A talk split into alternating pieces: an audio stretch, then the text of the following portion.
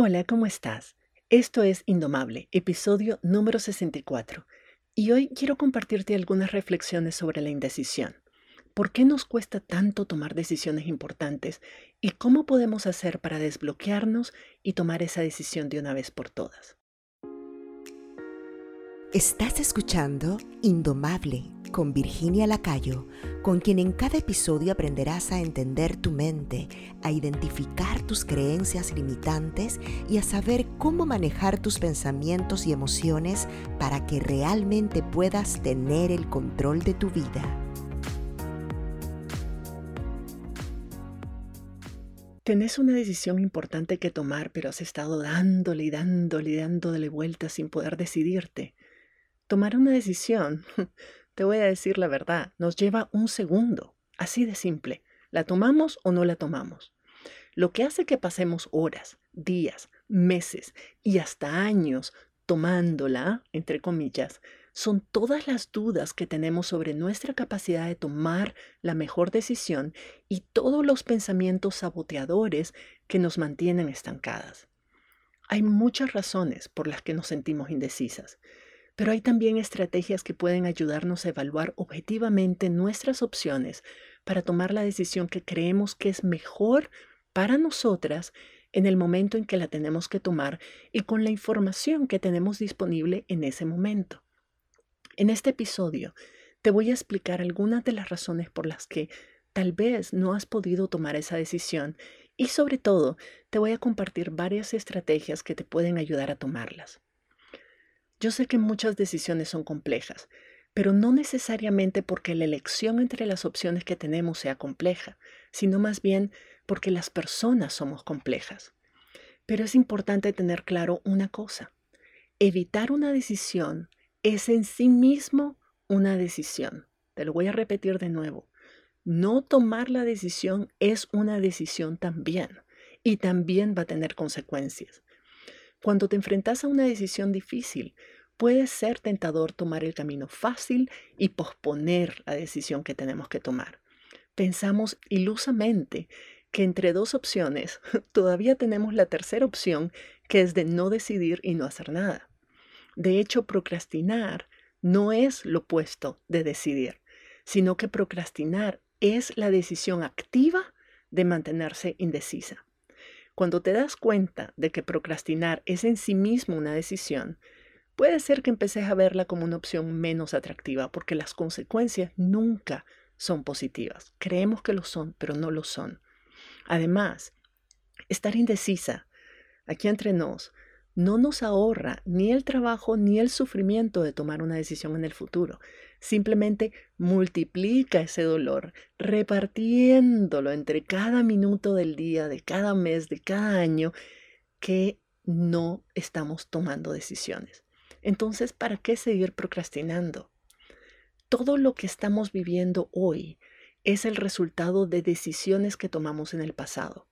Es el resultado de la carrera que decidimos estudiar, del trabajo que decidimos aceptar, de la pareja que decidimos escoger, de los hijos que decidimos tener, de las actividades en las que decidimos involucrarnos, los gastos o inversiones que decidimos hacer, el estilo de vida que decidimos llevar e incluso de decisiones tan pequeñas como las cosas que hemos comido y la cantidad de horas que hemos dormido cada día. Es por eso y con mucha más razón que es muy importante que seamos nosotras las que tomemos las decisiones en nuestra vida en lugar de dejar que otra persona o que las circunstancias tomen esas decisiones por nosotras. Como dijo el científico experto en el tema de decisiones, Ralph Kinney, tus decisiones te ofrecen la única forma de influir deliberadamente en cualquier aspecto de tu vida. Todo lo demás simplemente sucede. Y también el psicólogo estadounidense Thomas Gilovich demostró en sus investigaciones que a largo plazo nos, arrepentimos más por los errores de omisión, es decir, por las decisiones y las cosas que no hicimos, que por los errores por comisión de las cosas que sí hicimos. Entonces es súper importante aprender manejar herramientas y estrategias para poder tomar decisiones en el momento que hay que tomarlas y dejar de seguirlas posponiendo, para entregándole ese poder de decidir sobre nuestra vida a las circunstancias u otras personas. Pero me preguntarás, ¿por qué entonces me cuesta tanto tomar esas decisiones si yo sé que las tengo que tomar? Hay varias razones, algunas de las más importantes, que son, son las que los científicos han estudiado para todas nosotras. Uno es que pensamos que hay muchas cosas en juego. A veces tenemos tanto miedo que la decisión que tomemos ahorita pueda tener consecuencias muy negativas en nuestra vida o en la vida de nuestra familia o de otras personas o de nuestras organizaciones, que es normal que sintamos temor. Pero ese temor no debería ser una razón para paralizarnos y no tomar decisiones. Porque créeme, las decisiones se van a tomar. Si no se toman por vos, no las tomas vos, alguien o algo más las va a tomar en tu lugar. Entonces, el punto no es tener miedo a tomar la decisión, es tomar la decisión de la forma más informada posible. También es importante recordar que el simple hecho de tomar una decisión no determina todos los resultados. Una buena parte de los resultados que obtenés se derivan de la forma en que ejecutas la decisión que tomaste, incluyendo las emociones que estás sintiendo sobre esa decisión y sobre tu capacidad de implementarlas.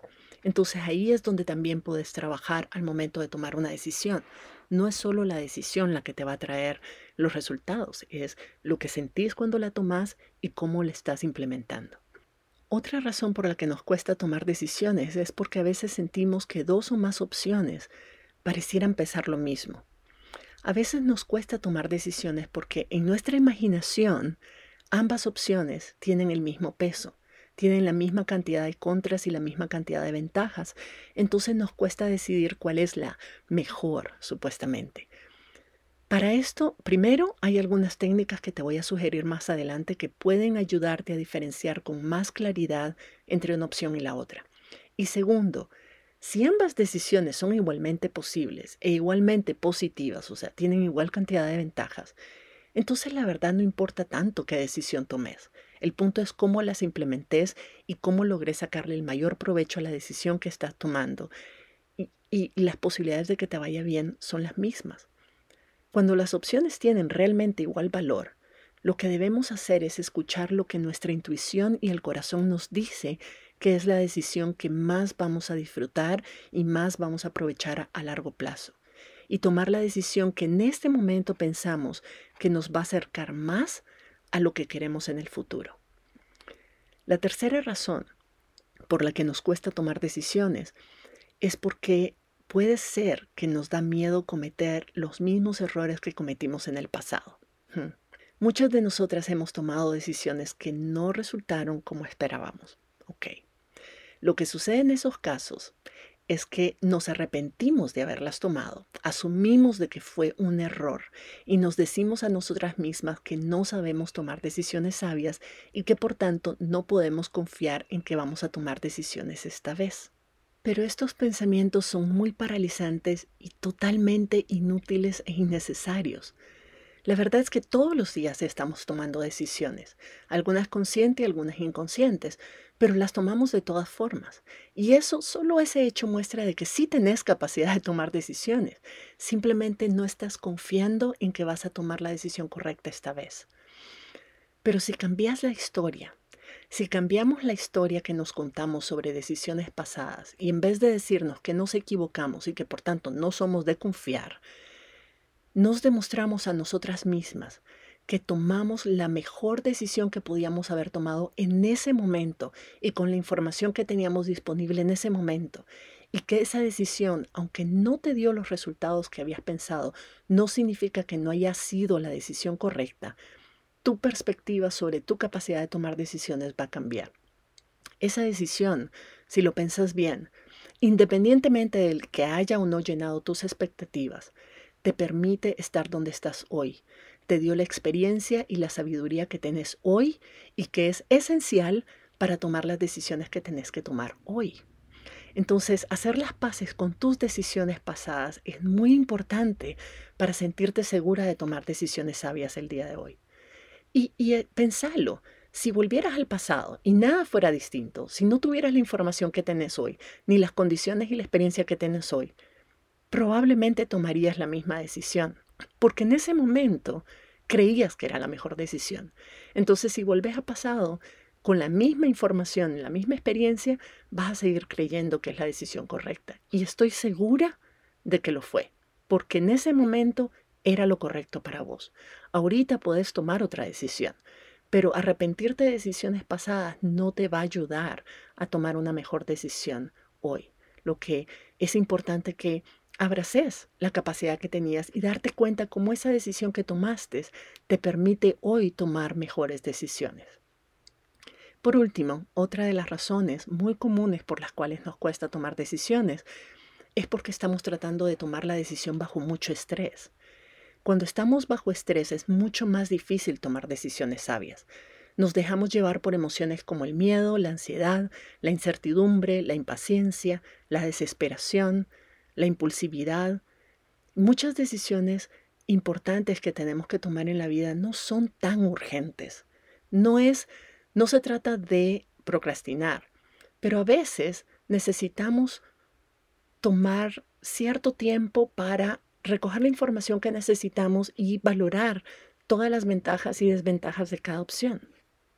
Entonces, para tomar mejores decisiones, quiero compartirte algunas técnicas y sugerencias que puedes implementar que te van a ayudar a desbloquearte y salir de esa indecisión. Esta lista de recomendaciones la voy a compartir por correo con mis suscriptoras este domingo, así que te recomiendo hacer una pausa ahorita, ir a www.virginialacayo.com y registrarte en mi lista de correos o en mi comunidad, si no lo has hecho aún, para que no se te olvide, lo tengas hecho y así puedas recibir todos estos pasos directamente en tu buzón de mensaje. Dale, ponele pausa a este episodio, anda, registrate y luego seguimos. ¿Ya te registraste? Ok, entonces, te decía, para tomar una decisión difícil, estas son algunas técnicas que pueden ayudarte a decidir. La primera es identificar las partes de vos misma que quieren cosas diferentes. Así es, somos seres complejos y muchas veces tenemos distintas partes en nuestra mente que quieren cosas distintas y ese conflicto interno no nos deja tomar decisiones porque no sabemos a cuál de esas partes escuchar. En ese caso, en lugar de simplemente sentir el conflicto interno dentro nuestro, porque al final, ¿quién va a ganar? ¿Vos o vos? En ese caso vale la pena sentar a todas nuestras partes alrededor de una mesa imaginaria escucharlas, reconocer los, los, argumentos que cada una tiene y tratar con ellas, con todas ellas, de llegar a un acuerdo que pueda sentirse satisfactorio y válido para cada una de ellas. Por ejemplo, si estás considerando dejar tu trabajo y comenzar un proyecto de emprendedurismo, puede ser que una parte de vos, la parte temerosa, considere que es muy arriesgado dejar un puesto que te garantice ingresos fijos o por lo menos eh, cierta certidumbre, ¿verdad? Pero hay otra parte de vos, la emprendedora, que piensa de que empezar tu empresa es la única forma de generar más ingresos y de tener la libertad financiera que soñás. Y que eso solo se puede hacer corriendo el riesgo y montando tu propia empresa. Cuando identificamos todos los argumentos que cada una de nuestras partes nos presenta y les preguntamos, ¿qué podría hacer para que ambas partes se sientan cómodas con la decisión. Es posible que al hacerte esta pregunta una tercera parte de vos, digamos, la prudente, proponga un periodo de transición que te permita ir montando tu negocio en las noches y en los fines de semana mientras todavía tenés ingresos asegurados y dejar tu trabajo cuando tu negocio empiece a crecer. Si ves, al momento de hacerte esta pregunta, de escuchar todas tus partes en conflicto, es posible de que encontres terceras opciones, que encontres otras alternativas. Entonces te propongo agarrar un cafecito y sentarte unos minutos a escribir lo que cada una de tus partes quiere, lo que cada una de tus partes teme y ver si puedes identificar una solución que optimice los deseos y las necesidades de todas ellas al mismo tiempo. Incluso si no logras encontrar una solución alternativa o intermediaria, el simple hecho de reconocer tus propios deseos en competencia te va a ayudar a pensar de forma más efectiva en la decisión que tenés que tomar. Otra estrategia para tomar decisiones es poner distancia de la decisión que estás tomando. Mientras más obsesionada estés con una decisión, más difícil va a ser tomar distancia y ver las opciones que tenés de forma objetiva. Hay varias formas de tomar distancia psicológica de una decisión difícil. Una es poner a un lado tu opción favorita, sí, todas tenemos una, por lo menos ponerla a un lado por el momento y dedicarle tiempo a considerar todas las otras opciones de forma objetiva y sin compararlas con tu opción favorita. A ver qué observas, a ver qué pasa. Otra forma es imaginar que estás aconsejando a una amiga que toma esa misma decisión o que quiere tomar esa misma decisión. ¿Qué le dirías a tu amiga que hiciera y por qué? Una tercera forma es hacer lo que Warren Buffett hace para tomar las decisiones financieras que toma, y es preguntarte cómo te vas a sentir sobre esa decisión en 10 minutos. O sea, tomar una decisión en tu imaginación, decir, ok, voy a hacer esto, y luego preguntarte, ¿cómo me voy a sentir una vez que tomé esta decisión? ¿Cómo me voy a sentir en 10 minutos? ¿Cómo me voy a sentir en 10 días? ¿Cómo me voy a sentir en un año de haber tomado esta decisión? ¿Y cómo creo que me voy a sentir en 10 años? Tomando esta decisión y ver qué emerge, ver qué sucede, qué es lo que te dice tu mente que te vas a sentir. Y la cuarta es, eh, para tomar distancia psicológica de esa decisión o de esas opciones, la cuarta es una alternativa un poquito más radical que sería imaginar que estás en tu lecho de muerte y pensar qué, qué pensaría yo de mí misma, de mi vida, en ese momento, en mi lecho de muerte, si tomo esta decisión. Una tercera técnica es pensar fuera de la caja. Y eso yo sé que suena cliché, pero la verdad es que es, es, una, es una técnica muy acertada y muy apropiada en estos casos. Cuando somos capaces de visualizar lo que deseamos, entonces somos capaces de hacerlo realidad. Pero lo primero es imaginarnos una solución ideal que no hemos visto hasta ahora. Casi siempre limitamos nuestras opciones a lo que hemos vivido antes, a nuestras experiencias pasadas, a lo que otras personas han hecho en nuestro lugar o a lo que creemos que es o no es posible. Pero ninguna de esas referencias son siempre ideales o útiles para crear una alternativa mejor, algo que no has pensado. Entonces a veces cambiar la pregunta es la mejor forma de encontrar las respuestas que buscamos. Eso, de eso se trata pensar fuera de la caja. Te voy a contar una historia. A inicios de los años 80 se reunieron las grandes potencias del mundo para decidir, decidir a quiénes iban a darle retrovirales para combatir el SIDA. La epidemia del SIDA estaba en ese momento en su auge y el costo de producir retrovirales por las farmacéuticas era aproximadamente de 2 mil dólares por persona.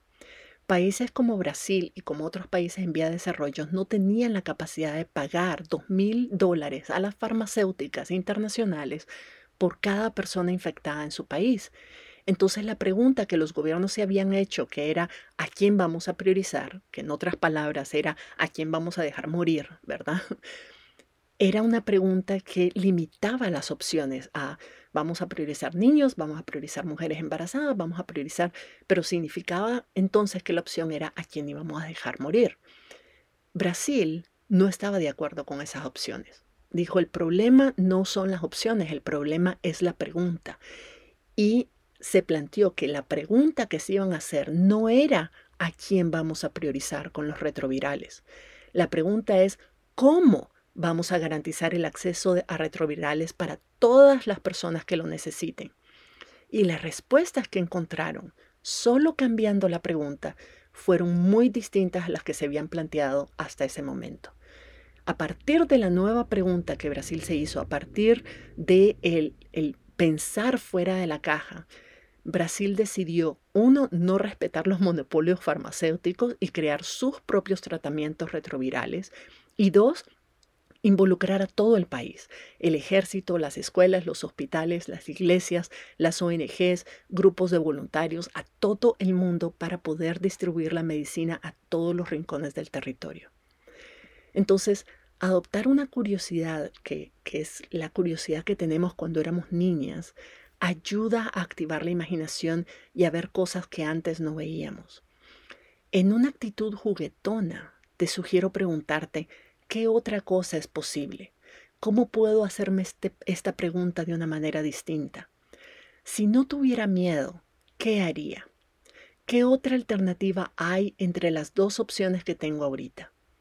¿Cómo puedo tener los beneficios de ambas opciones? Es lo que Brasil dijo. La pregunta no es a quién voy a priorizar, sino cómo hago esto accesible para todo el mundo. Y una pregunta, por ejemplo, de, que, puedes, que puedes hacerte es, si el tiempo, el dinero y otras personas no fueran un obstáculo, ¿qué decidiría yo hacer? Jugá con esas preguntas a ver qué viene a tu mente. Te aseguro que te vas a sorprender porque basta con cambiar las preguntas o hacernos preguntas distintas para encontrar soluciones y respuestas que no habíamos, eh, no habíamos visto antes. Y si por alguna razón tu adultez no te permite ya acceder a esa imaginación infantil, a esa capacidad infantil de ser curioso, imaginar lo que es posible, entonces busca una amiga que tenga esa capacidad, que sea súper creativa y que te ayude a ver qué otras opciones están disponibles para vos que vos no hayas visto hasta ahora. Una cuarta estrategia es hacer una lista de tus objetivos. Los objetivos son las cosas que querés que sucedan a partir de la decisión que estás tomando. Por ejemplo, si estás decidiendo mudarte de casa, pregúntate, ¿por qué necesitas tomar esa decisión? ¿Qué querés lograr tomando esa decisión? A lo mejor querés más espacio o querés un barrio más seguro o mejor acceso al transporte público o a la naturaleza o estar más cerca de tu familia. Hace una lista de todos los objetivos y eso te va a ayudar a ver cuáles son las opciones o cuáles de las opciones que tenés ahorita te van a ayudar a alcanzarlos de manera más fácil y más rápido. A partir de los objetivos que querés alcanzar, vas a poder valorar mejor no solo las opciones que tenés, sino también ver si esas opciones son realmente las mejores para lograr esos objetivos. A veces estamos tratando de decidir entre dos opciones y ninguna de ellas es realmente la correcta para satisfacer las necesidades que queremos llenar. Por ejemplo, una de mis clientes me pidió ayudarla a decidir entre dos relaciones afectivas que estaba iniciando. Ella había conocido a dos personas que le parecían atractivas y con las que podía comenzar hipotéticamente una relación romántica y entonces no sabía por cuál decidirse. Ninguna de las dos era realmente ideales para ella, pero ella sentía ese impulso, esa necesidad imperante de escoger una y empezar una relación ya. Cuando le pregunté por qué quería tomar esa decisión, ella me respondió que creía en la monogamia y que por tanto era importante que se decidiera por una sola persona. hasta ahí parece bien. Pero yo le aclaré que la pregunta no era por qué tenía que escoger entre dos personas, sino por qué quería ella decidir estar en relación con alguna de ellas. Entonces me dijo que lo que pasaba es que se sentía sola y que necesitaba tener alguien con quien contar, que la apoyara, que le hiciera compañía. Solo tener claras las razones de por qué ella estaba tan apurada en tomar una decisión le hizo a ella misma solita darse cuenta de lo que lo que ella realmente necesitaba era apoyo y compañía y no necesariamente una pareja romántica. Y sobre todo una pareja romántica con alguien que no era ideal para ella. Entonces se dio cuenta que si ampliaba su círculo de amistades y construía o fortalecía su red de apoyo, ella iba a sentirse mucho mejor, menos sola, menos desesperada por encontrar una pareja ya, iba a poder resolver esas necesidades sin tener que necesariamente involucrarse en una relación que no era viable. Toda la decisión cambió radicalmente cuando ella tomó conciencia de cuáles eran sus verdaderas razones y sus verdaderas necesidades para tomar esa decisión. Entonces te invito a preguntarte, ¿qué pienso yo que voy a conseguir al tomar esta decisión? ¿Qué es lo que realmente quiero o necesito? ¿Esta decisión me va a permitir alcanzar esos objetivos o hay otras formas de lograr lo mismo? ¿Qué otras decisiones puedo o debería tomar primero? La quinta sugerencia o técnica para poder tomar decisiones es usar un sistema de evaluación para comparar las múltiples opciones. Annie Duke, que es autora del libro Cómo decidirse, recomienda considerar cada una de tus opciones por separado hacer una lista de los posibles resultados en caso de que tomes una opción y hacer más o menos un cálculo de la probabilidad de que ese resultado realmente ocurra. Muchas veces no queremos tomar decisiones porque nos da miedo una posible consecuencia, pero de que esa consecuencia realmente vaya a ocurrir, muchas veces es sumamente remoto y no nos atrevemos a tomar la decisión por una posible consecuencia que lo más probable es que no ocurra. Entonces, hacer una, evaluación objetiva de, a ver, eh, opción por opción, sin compararlas todavía, simplemente cada opción, decir cuáles son las ventajas, cuáles son las desventajas, cuáles son mis miedos, cuáles son las posibles consecuencias de esa decisión. Y luego, ¿qué tan probable es que esa consecuencia realmente ocurra? Y si vemos de que es poco probable, entonces realmente considerar esa opción sin tanto miedo. Esta técnica es particularmente útil si te cuesta distanciarte de una opción que es tu preferida o deshacerte de algunos prejuicios, tanto positivos como negativos, que tenés en relación a otras de tus opciones. Una vez que evalúas todas esas opciones por separado, entonces puedes comparar los resultados de esa evaluación con los resultados de otras opciones y ver en términos comparativos si hay una opción que te suena, que te resuena mejor que la otra. Por último, una sexta estrategia es escuchar tus emociones. Algo que hemos aprendido de la neurociencia es que todas las personas tomamos siempre decisiones en base a lo que queremos sentir o a lo que no queremos sentir. Lo que hace la parte racional del cerebro es darnos razones para justificar la decisión que en el fondo ya tomamos.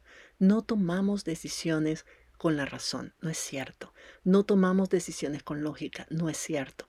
Tomamos decisiones desde las emociones y lo que hace nuestro cerebro después es justificarnos esas razones, esas, esas razones, es, es validar nuestras emociones y decir, no, es que estoy tomando esta decisión porque, y todas las razones lógicas que nos ayudan a sentirnos más tranquilas, pero en realidad la decisión como tal la tomamos desde las emociones que estamos sintiendo o desde las emociones que no queremos sentir. Entonces, si realmente tomamos decisiones desde el corazón, desde las emociones, ¿Por qué no reconocer de una vez esta característica de nuestra mente y darle a las emociones la importancia que tienen en lugar de tratar de ignorarlas y trabajar todo desde un punto de vista racional y lógico? Porque no funciona así. Para esto, un ejercicio que podías probar es escribir todo lo que se venga a tu mente sobre cada opción. Agarra una página en blanco para cada una de las opciones y escribí. Pregúntate ¿Qué sentís cuando estás escribiendo sobre esta opción? ¿Qué sentís cuando estás pensando sobre esta opción como una decisión válida, como una opción válida a decidir? Y cuando ya has terminado de escribir todo eso, decir, bueno, voy a tomar esta decisión. Si tomar esta decisión, ¿qué es todo lo que pienso? Todos los pros, todos los contras, lo que siento cuando estoy escribiendo sobre esta decisión.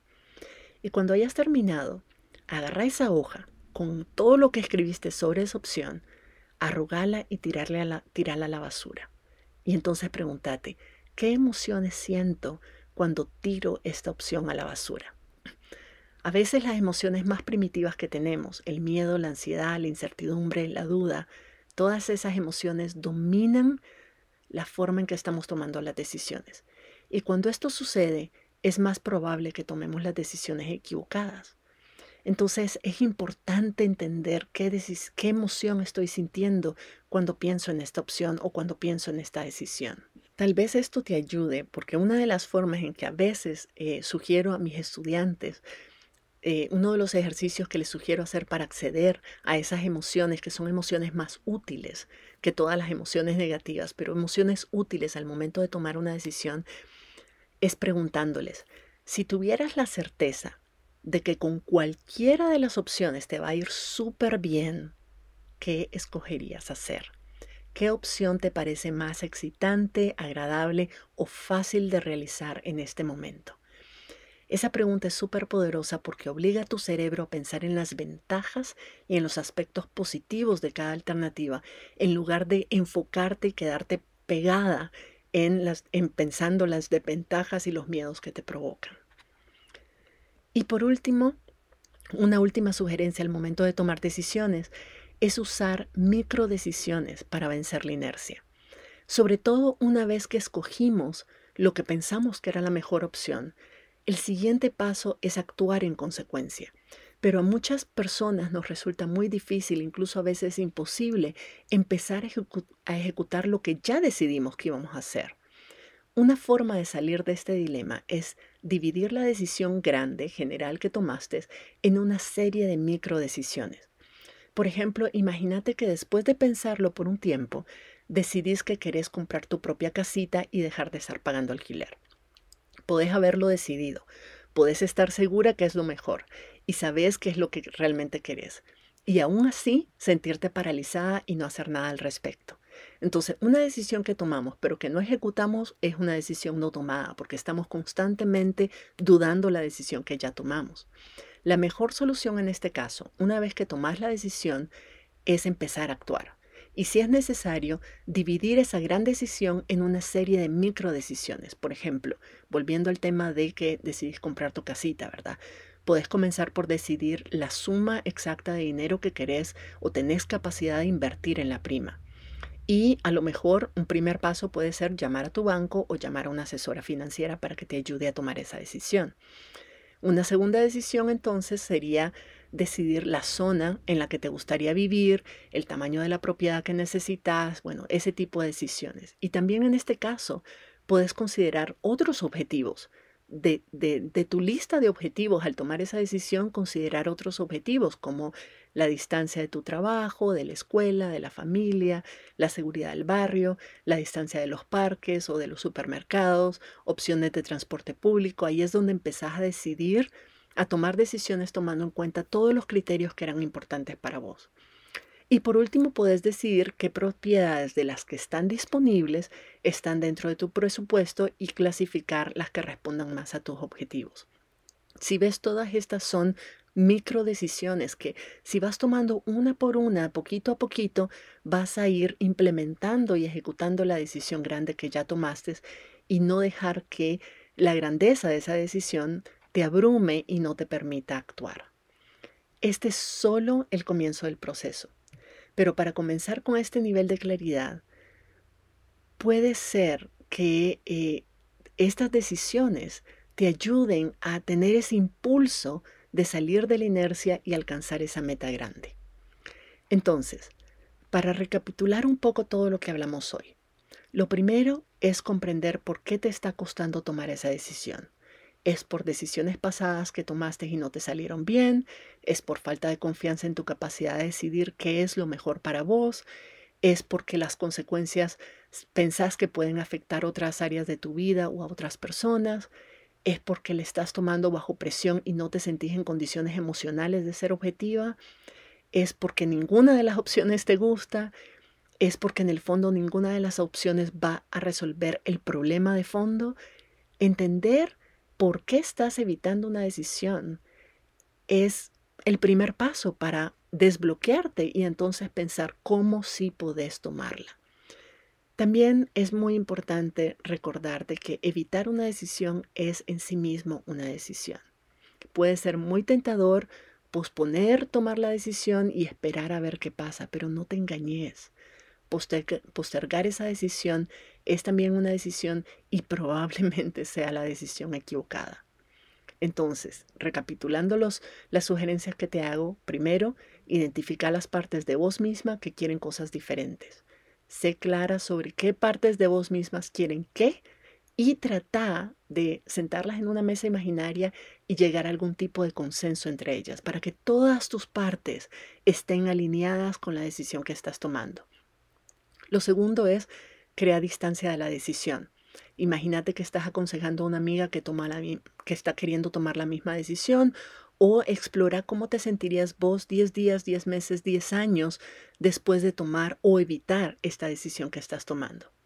Lo tercero, pensá fuera de la caja, ya sea pensando con la inocencia y la creatividad de una niña o preguntándole a una amiga muy creativa que te ayude a ver otras opciones.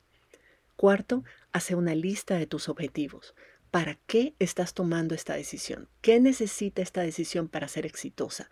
¿Qué necesitaría alcanzar? ¿Qué necesitaría resolver? Mientras más claros y más detallados sean tus objetivos, más y mejores opciones se te van a ocurrir. Quinto, usa un sistema para comparar múltiples opciones, no solo valorando pros y contras, sino haciéndote preguntas que te ayuden a ver otras opciones y comparando las opciones que tenés bajo la asunción de que con ambas te puede ir súper bien. Por último, escucha tus emociones. Aprende a escuchar tus emociones y sentimientos. Te va a ayudar a, a, darte indicadores de lo que realmente deseas y de lo que realmente estás dispuesta a ejecutar. Por muy sensata que te parezca una decisión, si en el fondo no es lo que querés o las emociones que te provocan no te impulsan a la acción, simplemente no lo vas a hacer. Y por último, una vez tomada una decisión, definí micro decisiones que puedes implementar desde ya, poquito a poquito, para salir de la inercia y avanzar con tu objetivo e implementar la decisión que tomaste. Espero que este episodio te sea de mucha utilidad. Te recomiendo salvarlo y volverlo a escuchar tantas veces como necesites cuando estés teniendo que tomar una decisión importante. También puedes compartirlo con otras personas que conoces porque la verdad es que todas necesitamos ayuda y perspectiva al momento de tomar decisiones y bueno, compartir este recurso puede traerte buen karma, uno nunca sabe. Y si quieres aprender a manejar tu mente y tus emociones para poder desarrollar confianza en vos misma y vivir una vida más asertiva y más auténtica, te invito a registrarte en mi lista de correos si no lo has hecho aún para recibir toda la información sobre futuros programas, cursos y oportunidades de trabajar conmigo en las que te pueda ayudar. Si no te has registrado aún, regístrate en mi página web virginialacayo.com y busca ahí mi comunidad o inscribirte en mi comunidad. Te espero por allá y nos escuchamos en la próxima.